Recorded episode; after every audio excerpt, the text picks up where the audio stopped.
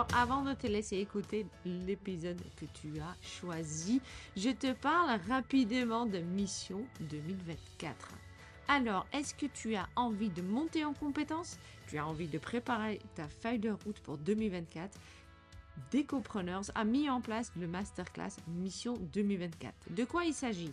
Il s'agit des 4 jours à distance, donc online, de immersion complète dans ton propre entreprise avec vraiment une équipe d'intervenants de dingue. On commence le lundi 15 janvier avec Laurette Glaçon pour faire le bilan 2023. On va tout décortiquer, les chiffres, les actions et les résultats que tu as pu obtenir dans l'année 2023. Et puis l'après-midi, on va faire un codev tous ensemble. On va être un maximum de 10 pour bien identifier les points à garder, les points à améliorer ou les points à laisser de côté. Tout ça basé sur ce qu'on a fait le matin et au niveau de 2023. Mardi 16 janvier, il y a Mathieu Doumalin ou Papa Panda qui va venir pour parler de ta posture d'entrepreneur et puis te donner des astuces pour attirer les bons clients.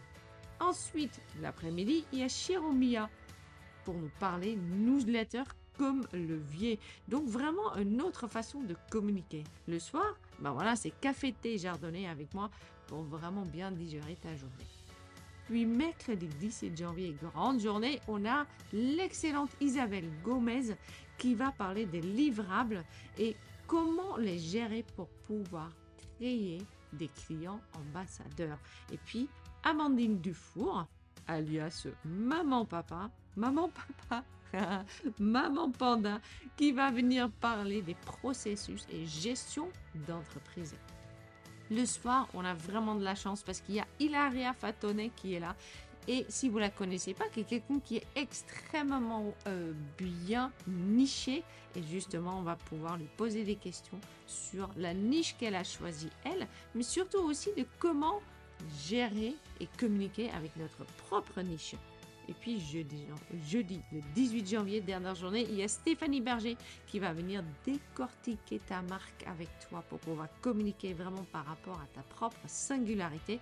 Et puis, il y a Tiffany Fayol qui va parler de la confiance en toi et puis le, le, le très fameux, je dois dire, syndrome de l'imposteur. Et puis le soir, bah on va boire du champagne parce que you did it, c'est fait et on va vraiment pouvoir attaquer 2024 sereinement.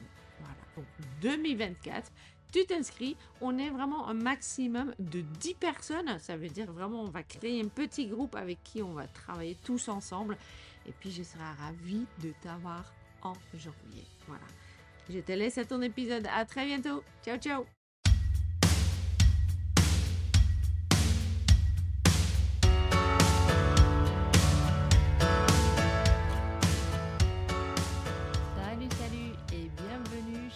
Décopreneurs, le podcast pour les architectes et les décorateurs d'intérieur où on parle de notre business. Sur le podcast aujourd'hui, j'ai Pascal Géry de Pascal Géry Intérieur et Design de Fontainebleau euh, qui a un parcours bien atypique puisque Pascal, elle est diplômée en droit avec un DEA en euh, marketing de luxe. Donc il y a un côté créatif, mais il y a clairement un côté... Euh, j'ai envie de dire très très droit. Elle a euh, partagé plein d'astuces avec moi on a parlé de son business plan, on a parlé de ses débuts, on a parlé de qu'est-ce qu'on met oui ou non dans une devis. On a abordé vraiment plein de sujets très intéressants. Et, et puis, elle a aussi une petite pépite à partager avec ceux qui ont en micro-entreprise et comment on peut faire pour mieux protéger notre patrimoine. Je te laisse découvrir. Bienvenue euh, Pascal, merci de prendre le temps de discuter avec moi aujourd'hui. Bonjour, merci, c'est un plaisir. C'est un grand plaisir pour moi. Euh, on se connaît par euh, notre billet de, de, Bouge ta boîte. Et euh, dans ton parcours, ce qui m'a marqué euh, en premier, en fait, c'est que tu es diplômé en droit. Est-ce que tu peux me parler un petit peu de ton parcours du, de ce côté euh, droit jusqu'à la décoratrice euh, créative qui, en plus, j'ai envie de dire, prend parfois aussi du temps pour créer des tableaux, travailler avec des couleurs et être très dans le passion et la, création? Alors oui, c'est assez contradictoire, enfin c'est assez amusant parce que moi je suis une artiste contrariée en fait. et donc j'ai fait des études qui me correspondaient à moitié, on va dire ça. on a tous en nous des côtés un peu on a plusieurs, plusieurs aspects hein, euh, de, de, compétences et d'intérêt.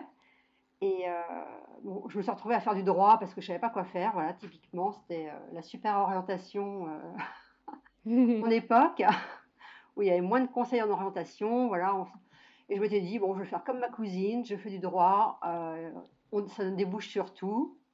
Donc, allons-y. Et j'ai fait comme ça, donc je suis allée jusqu'à un niveau euh, DEA à l'époque, en droit international euh, économique. Donc les quatre premières, mes quatre premières années en droit, je n'ai pas du tout aimé mes études, je ne me, passionnais pas. Je le faisais, mais sans, sans passion. Euh, le DEA, ça a été plus sympa. Là, j'ai commencé vraiment à bien aimer la matière, à m'y intéresser. Et donc voilà, après, euh, j'ai été diplômée. Euh, j'ai en même temps que mon DEA, j'avais quand même fait un, un, troisième cycle en marketing du luxe parce que c'est quelque chose, tu vois, l'aspect luxe, création, créativité qui me, qui me plaisait, mmh. qui était contrefaçon. Voilà, ça, ça, c'était un sujet qui me tenait à cœur. Donc j'ai fait cette école, c'est euh, Sub de luxe, à l'époque, qui existe toujours d'ailleurs. Et euh, voilà, après, je me suis vraiment laissée porter par. Euh, c'était assez marrant de se laisser porter par, euh, par les rencontres et les circonstances. J'ai fait un stage très intéressant dans le service de recherche de l'ENA. Et à partir de là, j'ai rencontré plein de gens et j'ai pu intégrer un, enfin, une, une, structure qui était assez naissante en France. On en parle beaucoup maintenant, mais c'était les incubateurs. Et à l'époque, euh, ça n'existait pas du tout. Hein. C'était vraiment un concept euh, très anglo-saxon. Donc j'ai participé à la création du premier incubateur en France, à Paris. Et bon, c'était génial parce qu'il n'y avait pas que du droit. Je m'occupais de tout, enfin, de, la, mise en place de la structure, euh, la recherche de partenariats, le recrutement des startups, enfin des chercheurs. En fait, nous, on était un organisme, on aidait les chercheurs à créer leur entreprise pour valoriser la recherche française. Donc voilà, j'ai eu ce parcours-là pendant une dizaine d'années et dans lequel je me suis vraiment euh, bien plu. Hein. C'était, un super job, euh, très, très enrichissant, avec plein de rencontres incroyables dans le monde de la recherche. c'était, super. Et puis ensuite, euh, voilà, mon mari, bah, j'ai suivi mon mari bien, bien gentiment.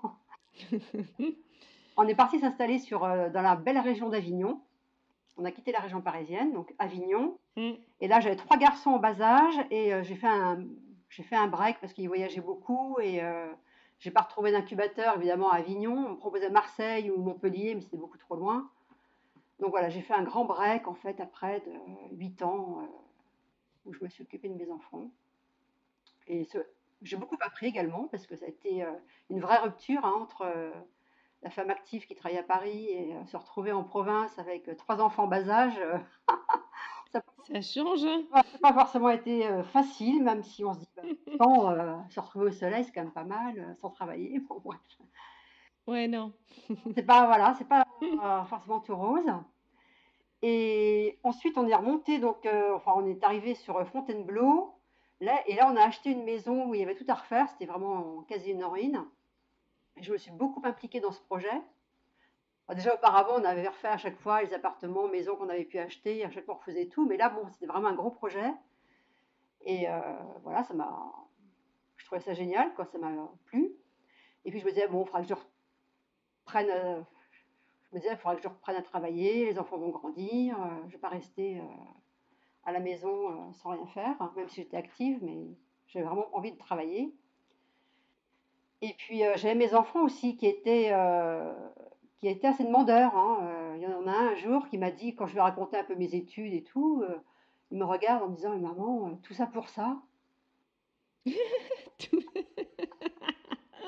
C'est la parole des enfants qui te, qui te réveille, c'est un peu un punching ball. Et, mais je leur remercie hein, parce que du coup, ça m'a. Je dis, mais ouais, il a raison. ça porte. Énorme. Voilà. Mm, mm. Donc là, je me suis vraiment activée. Et puis, donc, j'ai commencé à rechercher, effectivement, dans, je voulais, je m'étais dit, bon, je vais pas retrouver ce que j'avais avant comme job. Euh, donc, j'avais envie de changer, de tourner la page et de repartir sur euh, de nouvelles bases. Et donc, j'avais regardé les formations comme ça. Puis à chaque fois, je me disais, ouais, non, trop ceci, pas assez cela. Je tournais un peu autour du pot. Et un jour, ma belle-sœur m'appelle en disant, écoute, il y a des portes ouvertes demain dans telle école à Paris. Euh, j'ai deux copines qui ont fait ça, c'est génial, je te vois tout à fait faire ça, il faut que tu y ailles.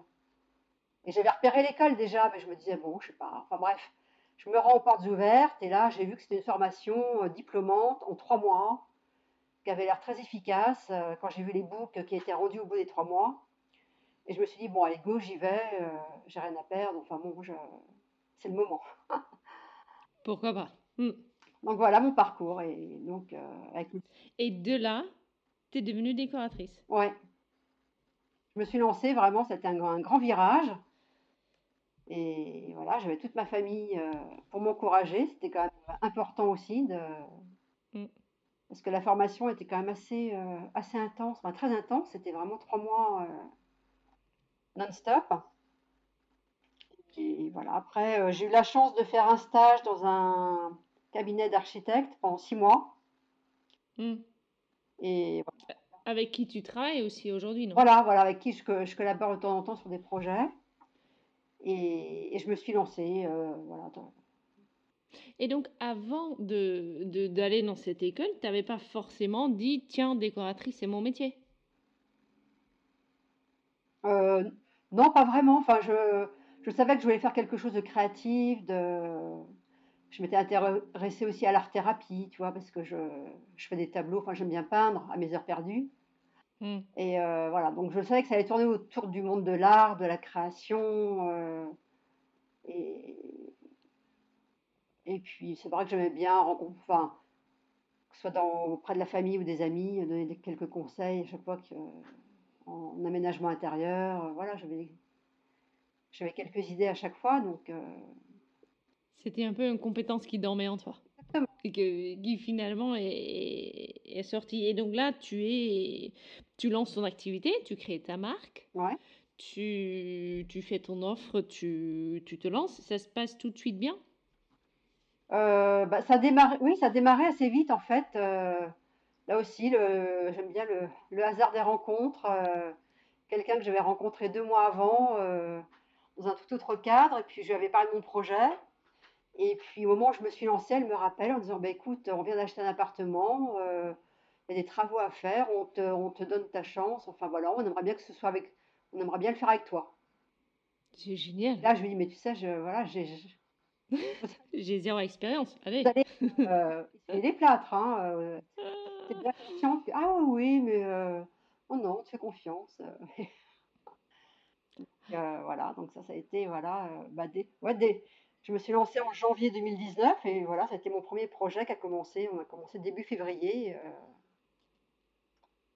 Donc au départ, euh, je ne cache pas que j'étais un peu stressée, hein, un peu beaucoup, parce que un premier projet qui arrive tout de suite. Euh.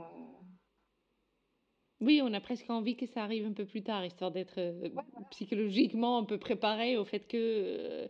Et donc du coup, ce premier projet, tu as dû apprendre énormément de choses très vite.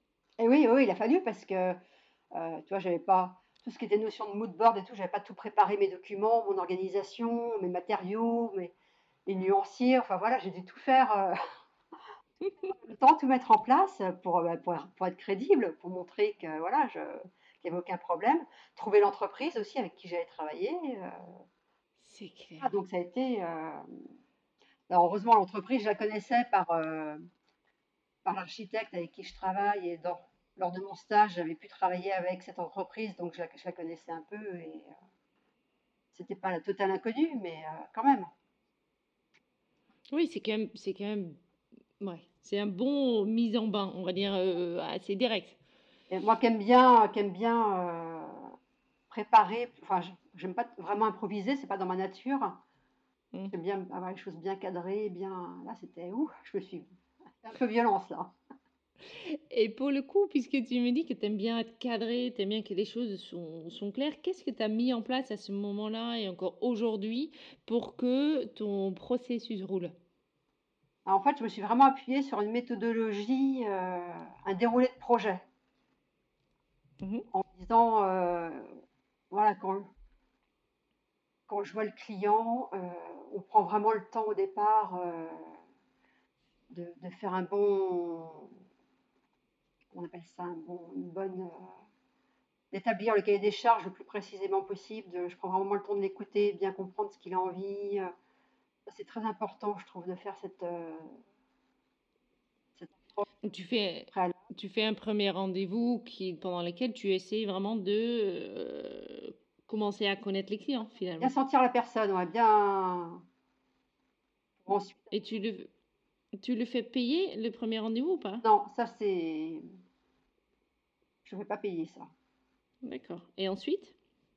Et ensuite, euh, bah, je fais euh, dans, ma, dans, la méthode, je, je rends un, donc je fais un devis Mm. Et donc, s'il est accepté, euh, ensuite, je propose, sur la base du premier entretien, qui m'a permis de bien sentir les gens, je propose une planche, une planche d'inspiration mm. qui permet de dire, voilà, on va, on va vers cette orientation. Voilà, c'est vraiment l'axe. Euh, on a le fil conducteur du projet, et là, on va tout dérouler par rapport à ce fil conducteur.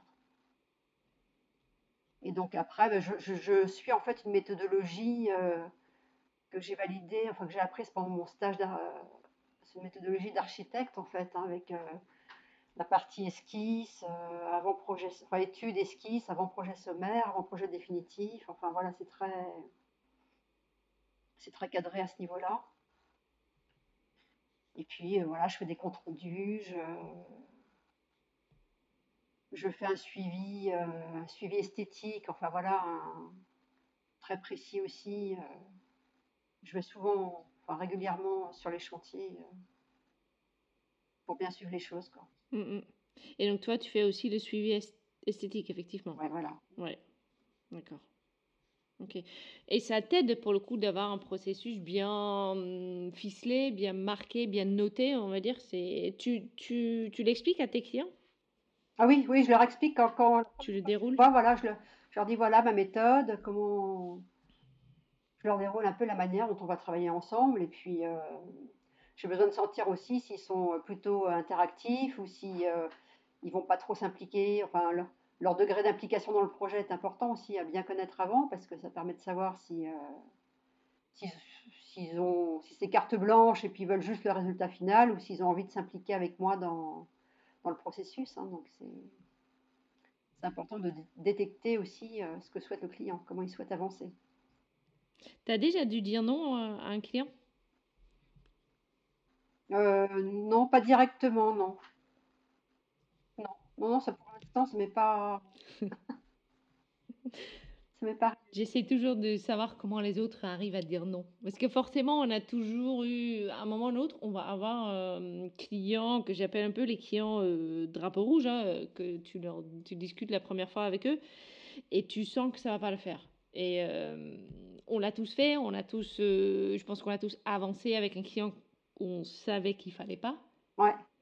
On s'est tous mordus les doigts à un moment ou à un autre, donc peut-être pour toi ça va encore venir, mais je te le souhaite pas. Ouais. Et, euh, et c'est, moi je trouve ça très intéressant de savoir aussi comment euh, les autres en fait arrivent à être face à ce type de situation. Bon, on retourne sur. J'aimerais bien revenir un peu sur. Pardon. Si, si, quand j'y pense, si, j'ai j'ai refusé un projet euh, il n'y a pas très longtemps parce que euh, il n'y a pas eu tout le budget au bout. C'était un très gros projet. Hmm. Et voilà, moi, je, mais je, j'y suis allée assez franco parce qu'en fait, je, je, pensais, je pense vraiment que j'ai rendu service. Hmm. C'était un peu brutal pour, enfin, je l'ai, dit de la, la, façon la plus sympathique et diplomate possible. Euh, clairement, il fallait leur rendre service, des petits jeunes qui s'aventuraient dans un gros projet. Et ils n'avaient pas du tout le budget. Et j'ai préféré leur euh, dire, mais voilà, pour faire ça, il faut ça, ça et ça. Et au final, ça fera tant, à minima. J'ai préféré leur dire, et je leur dis, mm. avec moi, vous ne pourra pas le faire ensemble.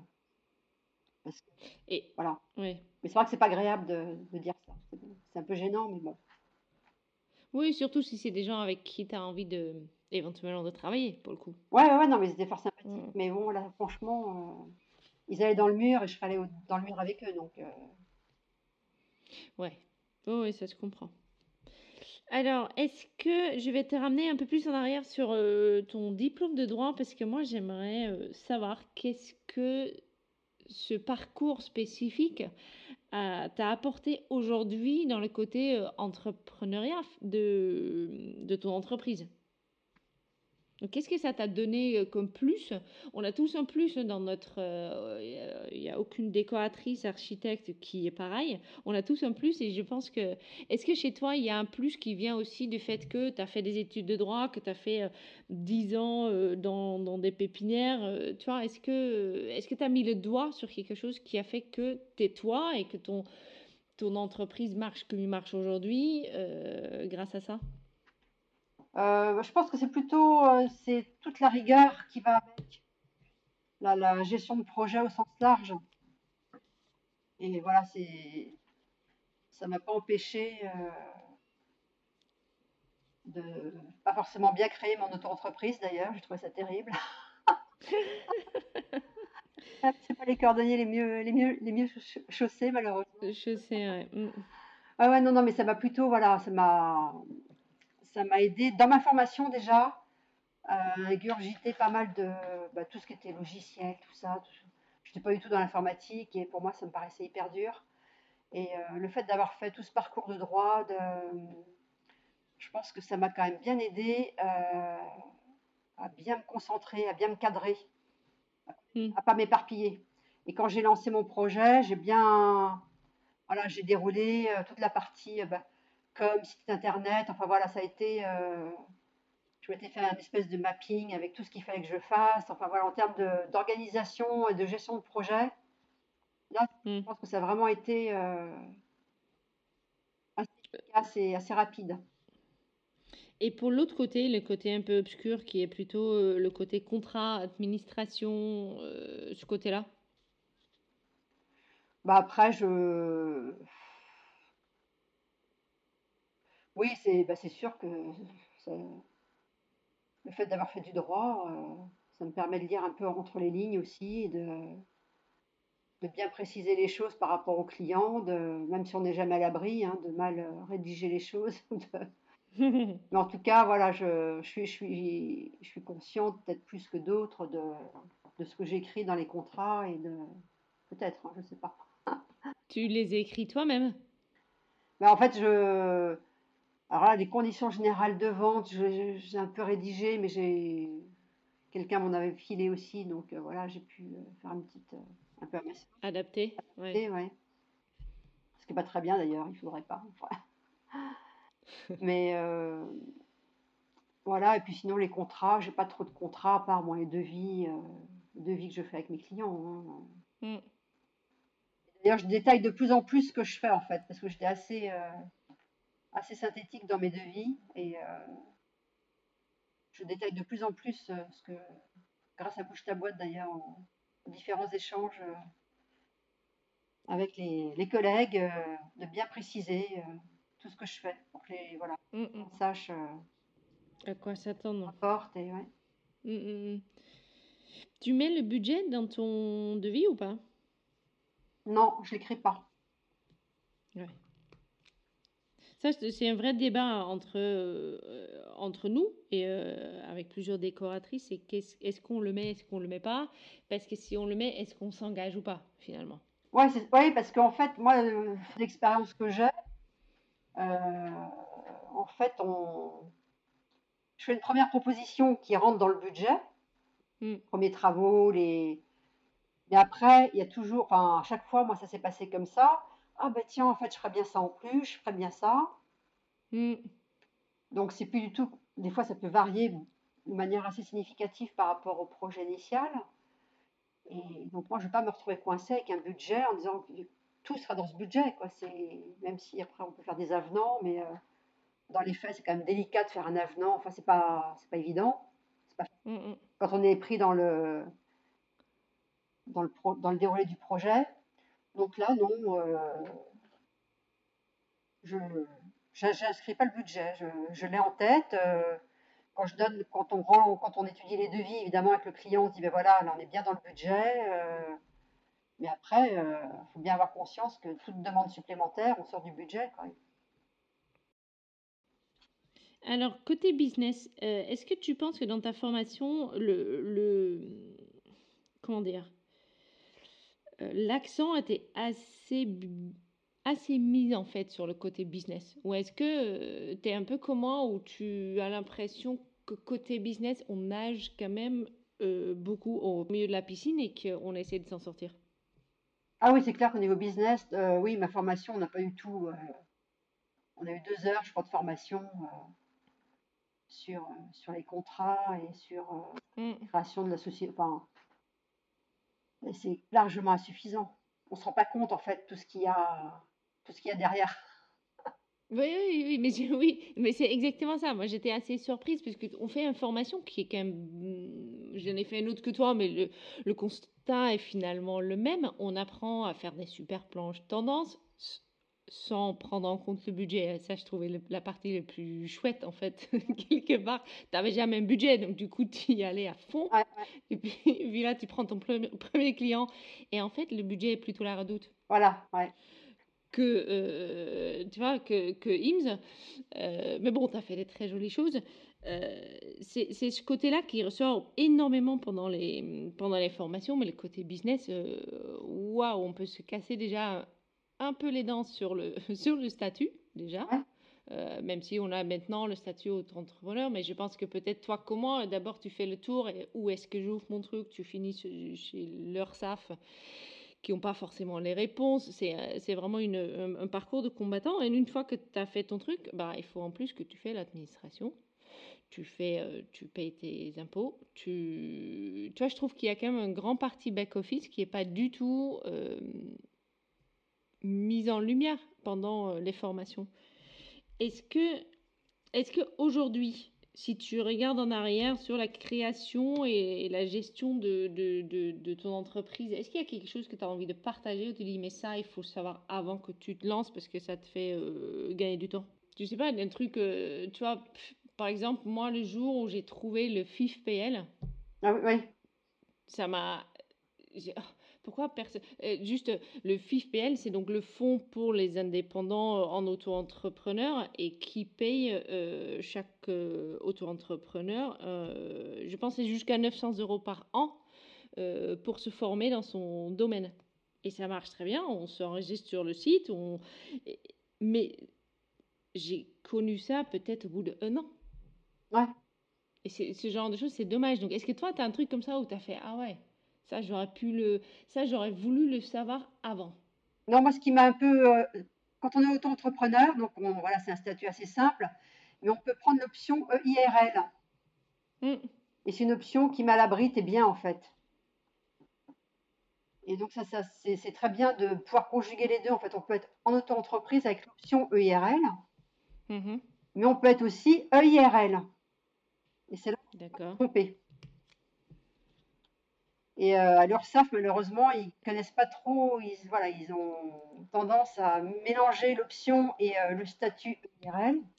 Hmm. Certains, ils ne connaissent pas le statut EIRL, clairement. Et donc là, il faut être très vigilant là-dessus. Et donc, on peut être auto-entrepreneur, ou ça, je sais que ça, ça a un autre nom euh, aujourd'hui, hein. mais j'appelle ça. Oui, c'est en micro-entreprise maintenant. Micro-entreprise. Et on peut donc avoir un micro-entreprise et un EIRL. Voilà. En même temps. L'option EIRL.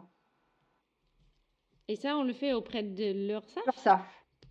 Et ça met en. Dis-moi ce que ça fait comme. Euh, c'est hyper intéressant. Qu'est-ce que. Parce que tu vois, moi, je ne sais pas non plus. Ça met tes biens. On ne peut pas se retourner contre tes biens personnels.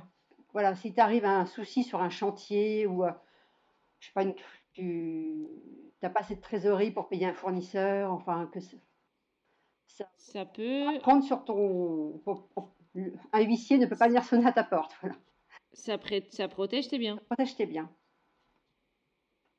Bon, moi, je suis en location, donc finalement, ça va protéger que mon vélo, mais, mais, c'est bien quand même. Voilà, tu fais une déclaration d'affectation du patrimoine. Donc, tu affectes à ton, à ton entreprise le patrimoine que tu souhaites. Donc, moi, j'ai affecté mon ordinateur à mon imprimante, parce que c'est vraiment mes deux outils de travail euh, au quotidien. Donc c'est ça. Et du coup, on peut pas toucher à ton imprimante et ton ordinateur. Mais si, on peut toucher qu'à ça en fait. Si. On peut pas toucher à que à ça. Que à ça. Excellent. Donc ça, c'est quelque chose qui n'est pas très connu. Je pense qu'il peut, ça peut valoir le coup pour, euh, en fonction de sa situation, Non, mais c'est clair. protéger à ce niveau-là. Et donc, c'est E-I-R-L. Et c- Voilà. et c'est quoi? C'est lequel? Celui qu'il faut qu'on évite? Bah, c'est pas éviter, mais c'est quand tu vas sur le, quand tu vas sur le site de l'URSSAF, Oui. tu peux dans l'onglet euh, faire évoluer mon auto-entreprise. Oui. Et là, tu as euh, option EIRL Mhm. et sinon transformer en EIRL. C'est pas pareil. Donc, euh, Ah, tu veux pas, tu veux, tu veux juste prendre l'option, mais tu veux pas transformer. bah, tu peux, tu- mais il faut savoir ce qu'on veut faire. Voilà. On peut faire les deux. Et si tu prends l'option, tu restes micro-entreprise. Mhm. Et si tu transformes, tu n'es plus micro-entreprise, tu es EIRL. Ah oui, d'accord. Et toi, c'est pour ça, tu, on peut être micro-entrepreneur et EIRL. Donc, tu transformes pas, tu gardes ton statut de euh, micro-entrepreneur avec une option supplémentaire, ce qui, pour le coup, protège tes biens personnels. Mais ça, à la limite, je conseillerais même d'aller le faire sur place à l'URSSAF quand ils vont rouvrir leur guichet. Franchement. Mais l'URSSAF. Parce que là, ils ont toujours leur, gui- leur guichet fermé, donc c'est un peu quand on. Hmm. Mais je t'avoue, Ur- l'URSSAF, il me fait un peu peur, hein, parce qu'au départ, j'ai j'ai appelé un matin pour une question auto-entrepreneur hein, à l'époque. J'ai eu une réponse que j'ai sagement notée, et l'après-midi, j'ai rappelé, Hum, t'as une. parce que j'ai et j'ai eu une réponse qui était, euh, bah, c'était noir et blanc, en fait. Ouais. Et donc, du coup, il y a un moment, tu fais, bon, bah, qu'est-ce que je fais? Et tu... Voilà. Donc, ils me font un peu peur. Ouais, bah oui, oui, non, mais tout à fait. Et euh, vaut mieux aller sur place, je pense, pour faire ce genre de Ouais. manip. Ouais, mais c'est c'est super sympa de savoir ça. Parce que ce sera à refaire, moi j'irai sur place, quoi, pour pas me retrouver. euh, Tu vois, c'est bah, c'est clair, mais c'est pour ça que j'adore faire, faire ce que je fais aujourd'hui là avec toi. C'est qu'il y a des choses qui sortent où tu fais, ouais, mais ça, j'aurais voulu le savoir avant. Ouais. Je ne le savais pas, mais maintenant, ça, je peux les mettre en place. Je, je sais même pourquoi je le mettrai en place. Et, euh, Ouais. ah, c'est top. Merci, Pascal. Alors, donc ça, effectivement, ça à mettre en place. Euh, L'autre question que j'ai j'ai toujours aussi envie de poser, c'est est-ce que tu as à un moment ou à un autre fait une erreur qui, qui pourrait soit nous faire rire, soit nous apprendre quelque chose? Ah, sur un projet? Ouais. Ouais, sur un. euh, qu'est-ce que j'ai fait comme erreur sur. euh, Non, là, euh, récemment, j'ai- j'avais pas vu qu'il y avait un plac... enfin, il y avait un placard dans une chambre et euh, on déposait le parquet. Et j'ai pas vu qu'il fallait enlever le placard pour euh, déposer tout le parquet. J'ai pas fait attention, il fallait tout démonter avant. euh. Donc euh, voilà, t'a- t'arrives de... avec l'entreprise et puis euh, le placard est plein de vaisselle. Et là, tu- Mm. bah en fait, faut tout vider. Bon, Ouais. je vais vous aider. Faisons ça ensemble. Ah, voilà. Alors, on va parler, pour finir, on va parler prix, parce que pour moi, c'est un, c'est un sujet important. Je pense que euh, j'ai envie d'en parler plus ouvertement, ouvertement que ce que ça se fait aujourd'hui. Donc, est-ce que pour finir, tu peux me donner tes plages de prix? Est-ce que tu vas par euh, mètre carré? Est-ce que tu factures par heure? Euh, est-ce que tu fais un pourcentage? Euh, pourquoi tu as fait le choix que tu as fait et à combien tu arrives globalement? Euh, bah, donc toute la partie sur un projet, toute la partie études, études et conception, c'est basé sur un forfait. Mm. Donc alors le forfait, alors là évidemment c'est toujours pareil. euh, au début je me suis bien plantée. Enfin je me suis bien- non j'ai fait un prix sympa parce que pareil manque de confiance et puis je trouvais que j'étais débutante donc je voulais aussi euh, voilà il n'y a pas de raison que Mm. pour moi je trouvais que je n'étais pas légitime à demander un mais bon j'ai vraiment pas ça n'a pas été une mission très très coûteuse quand même. c'est pas grave, c'était un investissement pour l'avenir. Ça arrive à tout le monde. hein. Bah oui, oui, puis là encore, Mm. on fait tous, voilà, au niveau de temps, c'est très dur à évaluer. Dans... Là aussi, au niveau de la, pro- de la formation qu'on a, on n'est pas assez formé sur euh, comment bien calculer son temps, je trouve. Oui, c'est clair. Un- bien phaser son, son temps de travail et comment le répercuter euh, de manière euh, honnête et juste au client. Mm. C'est quelque chose à, à améliorer dans les formations. Moi, je suis autour de 60-70 euros euh, du mètre carré ou de l'heure. Enfin, en gros, ça se... je fais un tarif horaire et je...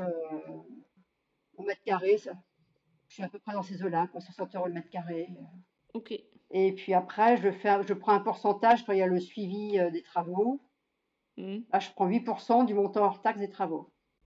Parce que là, c'est toute une autre discussion, mais j'aimerais bien quand même te poser la question. Euh, il y a la, la, question d'être archi d'intérieur, il y a la question d'être euh, maître d'œuvre. Mm. Toi, tu fais un suivi travaux, mais tu fais un suivi esthétique. Esthétique. Euh, pourquoi c'est quoi pour toi, c'est quoi la différence entre le, le suivi esthétique et le maître d'œuvre? C'est la responsabilité principalement. Mais est-ce que c'est un jeu de mots ou est-ce que c'est en réalité? J'ai envie de dire, ça dépend. ça dépend des projets. Euh, non, non, je fais toujours par quand je travaille avec les entreprises, enfin avec le client, je suis très transparente. Hein, je ne suis pas maître d'œuvre. Hmm. Client qui signe le devis avec l'entreprise. Euh, voilà, donc ils ont. Et par rapport à l'entreprise, c'est surtout ça qui est important. Moi, je leur dis, je suis pas architecte. J'ai pas, voilà, j'ai pas la garantie décennale, c'est vous qui l'avez. Euh, je fais mes plans. Alors là, la petite ligne euh, en disant voilà, toutes les cotes doivent être reprises et vérifiées. Hmm.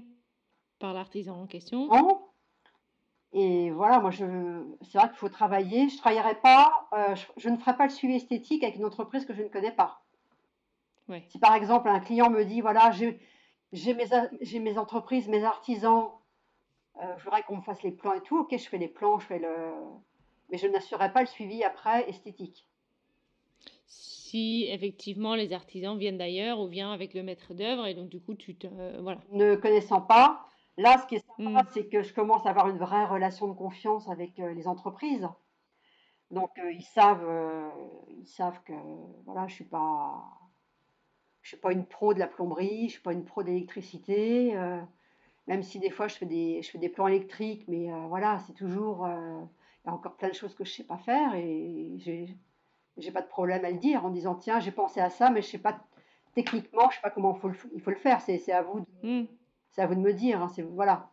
Ça, j'ai aucun problème maintenant à, le, à l'afficher, enfin à dire que quand je sais pas, je ne sais pas. Quoi, voilà. Et puis euh, les entreprises sont là et je m'entoure de gens qui savent. Donc c'est au final, c'est le principal. Ouais, surtout de travailler en confiance avec ceux avec qui tu utilises des liens, quoi.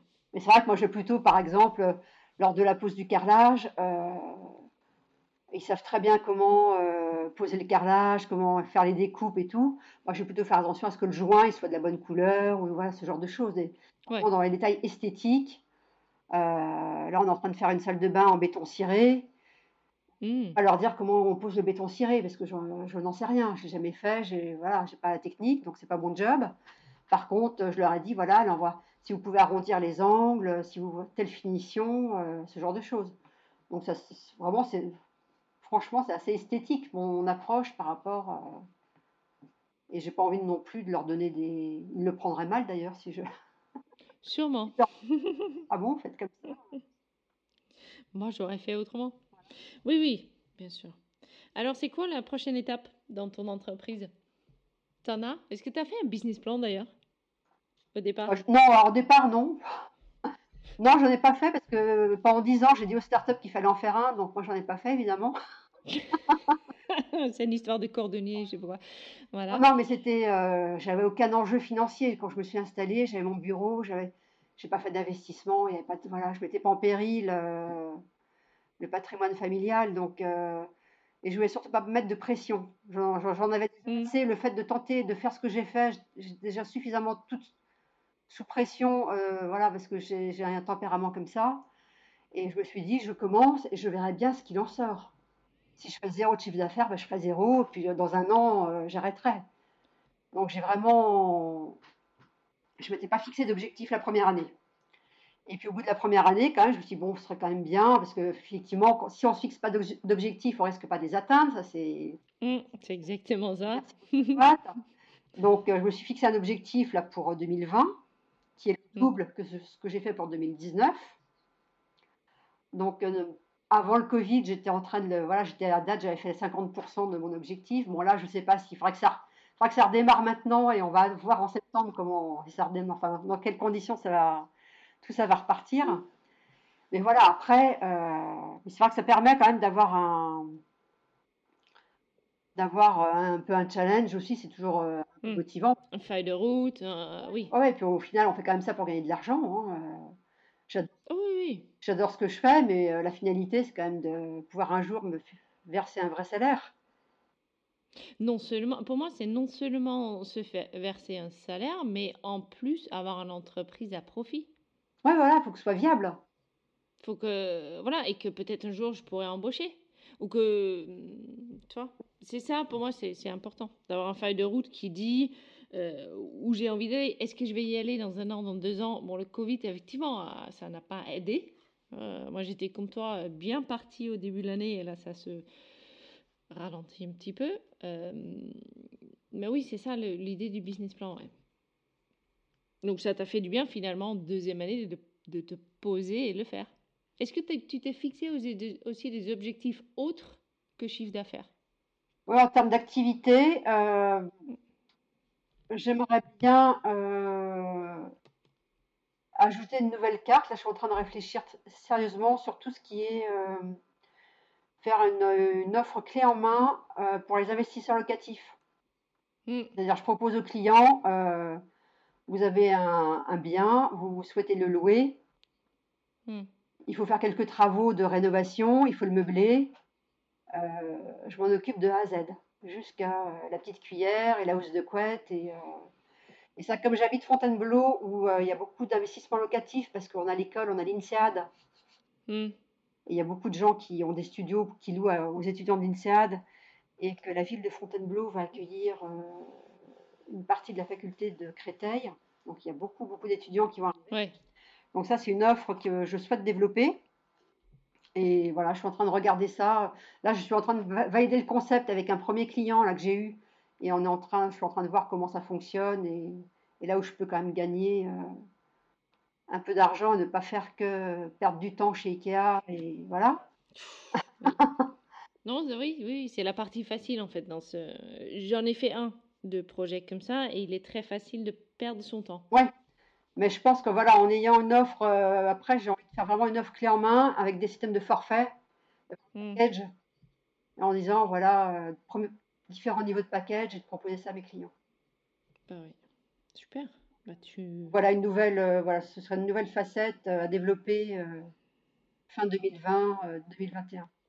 Super. Donc ça, c'est dans ton business plan. Ouais, ouais. Et maintenant sur le podcast, donc si je t'appelle dans un an, on en aura des nouvelles de cette, de cette, de cette offre. On fera le point. Exactement. Est-ce que tu peux me dire où on peut te trouver? Sur Internet, sur Instagram, sur... Donc pascalgéry.fr. Instagram, c'est pascal.géry. Super. Voilà. Je mettrai tout en dessous de toute façon. Puis voilà. Pascal, merci beaucoup.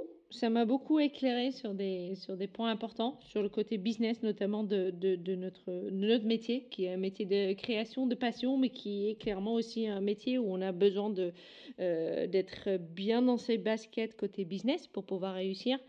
Donc c'est un grand merci que je te fais. Et euh, j'espère à très bientôt. Merci Flore, c'était très sympathique. Alors, j'espère que ça t'a plu. Moi, en tout cas, j'ai appris plein, plein, plein de choses. Euh, il y avait forcément le EIRL pour les autres entrepreneurs. Je vais mettre le lien en dessous. Il y a plus d'informations sur cette façon de faire les choses.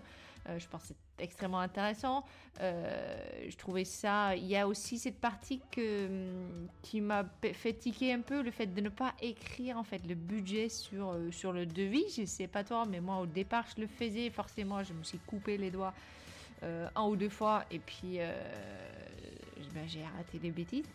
Mais c'est important de rappeler ce genre de règles où, où on on peut s'en sortir mieux puisque on sait euh, où ne pas aller en fait.